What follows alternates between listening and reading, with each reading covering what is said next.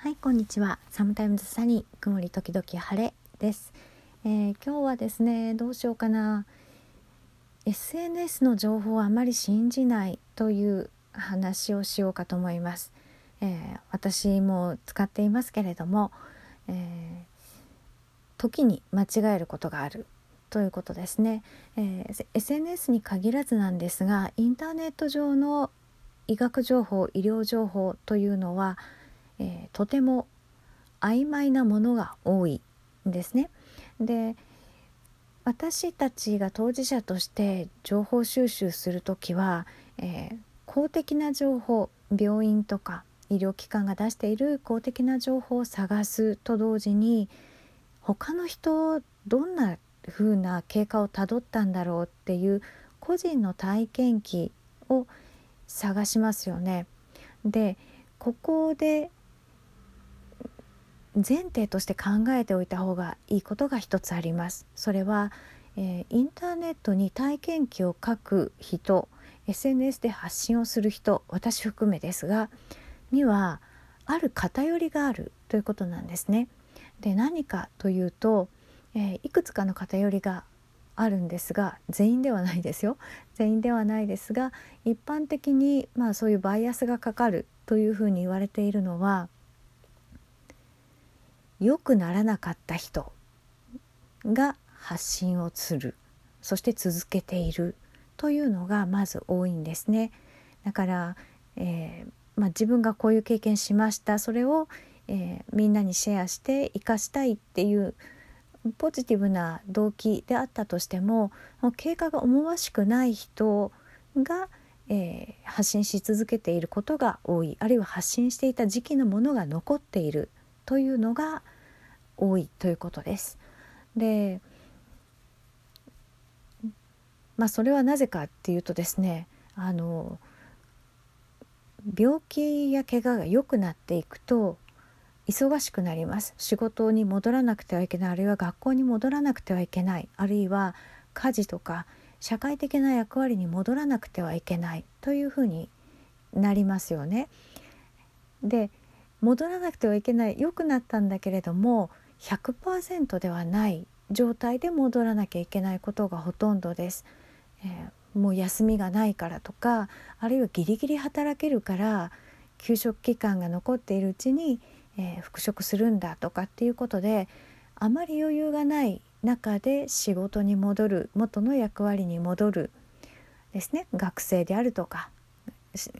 サラリーマンであるとかお母さんであるとかっていう元の役割に戻るそうすると100%じゃない中で、えー、元の役割に戻るっていうのはものすごく負荷が高いことになるんですね。もうその毎日を回していくので本当に大変。だからわざわざブログを書いたり SNS で発信するような余力が残らないんですね。なのでえー、良くなった人はネットから離れていくというかネットをやっているゆとりがないという、えー、状況になることが多いです。だから私も同じ病気の、うん、仕事をしているあのフォロワーさんとか結構いるんですけれどもやっぱりごくたまにしかやり取りができないんですね。でどういう時にやり取りできるかっていうとえー、私は今フリーランスで家にいますので、えー、常時 SNS 見れるんですけれどもそのお友達フォロワーさんとかがダウンして休職しましたで SNS ちょっと書き込みましたっていうのを見つけた時なんですよ。でそれ以外お仕事している時はやっぱりもうそれだけで手一杯とても SNS に書き込む余裕はないなので、えー SNS に書き込んでる人がみんながみんなあの具合の悪い人というわけではないんですけれどもよほど精力的な人かあるいは、えー、私のように割と自由な時間があるタイプの暮らしをしているせざるを得ない人であるんじゃないかなというふうに、えー、捉えてその発信されている情報の内容を見てください。でなんでこういうお話をするかっていうとそうじゃないとあの割と絶望すると思うんですね。えー、こんな風にこに治療がうまくいかないとかあそこに行ってみたけどよくなかったとか、えー、まあそうですね病名プラスブログとか体験談で検索してもなんか思わしくない経過をたどっているブログしか出てこないっていう風になると絶望しかないじゃないですか。で良くなった人っていうのはもう基本的にブログを更新しないんですね。SNS にも書き込まない。まあ、いろんな意味でですね書き込めないということもあるし書き込まないことを選ぶということもあります。なので、えー、そういうバイアスがかかっているっていうことをうん前提にして情報収集したいですからね、えー、するのは止めないんですけれどもまああんまりいい話は聞けないだろうな前向きな話は聞けないだろうなというふうに思って、えー、検索なり SNS の活用なりされるといいと思います。で SNS で他にあるのがこれどこのうん患者会でもどこどんな病気でもあるんですけれども、えー、症状とか障害の重さのマウンティングっていうのがあるんですね。なのでそこに巻き込まれないっていうことでそこに巻き込まれないためにはあまり自分の状況を細かく言わないっていうことをみんなだんだん覚えるんですねだからなかなかその SNS でつながっても本当の本当どどういう生活してるかとか、えー、私これで困ってるんだけどみんなどうしてるんだろうっていう本当のところっていうのは実はなかなか知ることができません。でどういうところで知れるかというと主治医に聞く。まずは。他の患者さんどうやってクリアしてますかとかどういう工夫してますかっていうのを主治医に聞く。主治医はいろんな患者さんのことを知っているデータベースですから、えー、個人名は挙げないにしてもこんなやり方してる人いるよとかこんな制度使ってる人いるよっていうことは言ってくれるでしょう。でもう一つは患者会に所属するということですかね。でそこでもう少しネットだけじゃない有機的なつながりを持てばあなたになら話すっていう人が何人か出てきてくれる場合があります。なので、えー、信用してもらわないと喋ってくれないですよね。あなたも信用する相手にしか自分のプライベートな、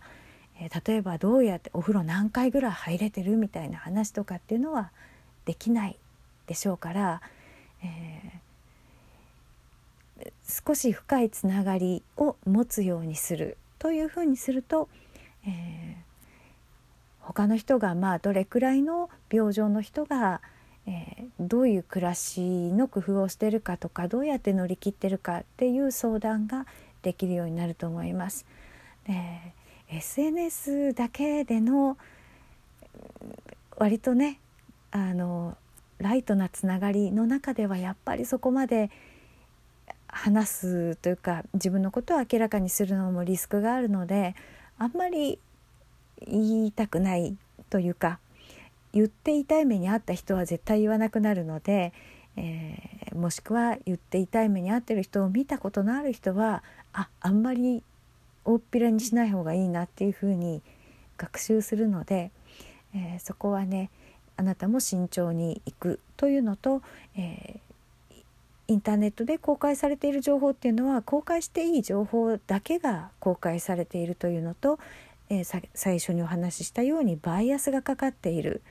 ということを踏まえてあまり絶望せずに情報を取るというふうに考えていただくといいかなと思います。特にえーとそうですねどんな病気でも同じなんですけど生活背景も違えばえー、個体差ってすごく大きいんですね。もともと持って生まれた体っていうのは親の遺伝とかありますので、え、遺伝性の疾患じゃなくてももともと体質が全然違うとか育ってきた環境が違う働いている環境が違う、え、家族構成も違うとかっていうふうになってくるともうそれだけで個体差がありますし加えてその併発疾患合併症とかっていうものがあのいくつかあるともう全く違う病態に見えることもありますなので同じ病名がついていても同じ症状が出ているとは限らないし症状の出方が重かったり軽かったりで軽かったり重かったりってことがあるのでまああまり参考にならないことも多いだけど工夫だけは共有できるかなと思いますので上手に情報収集をしてください。ということで、えー、老婆心的な、えー、アドバイスでした。それでは。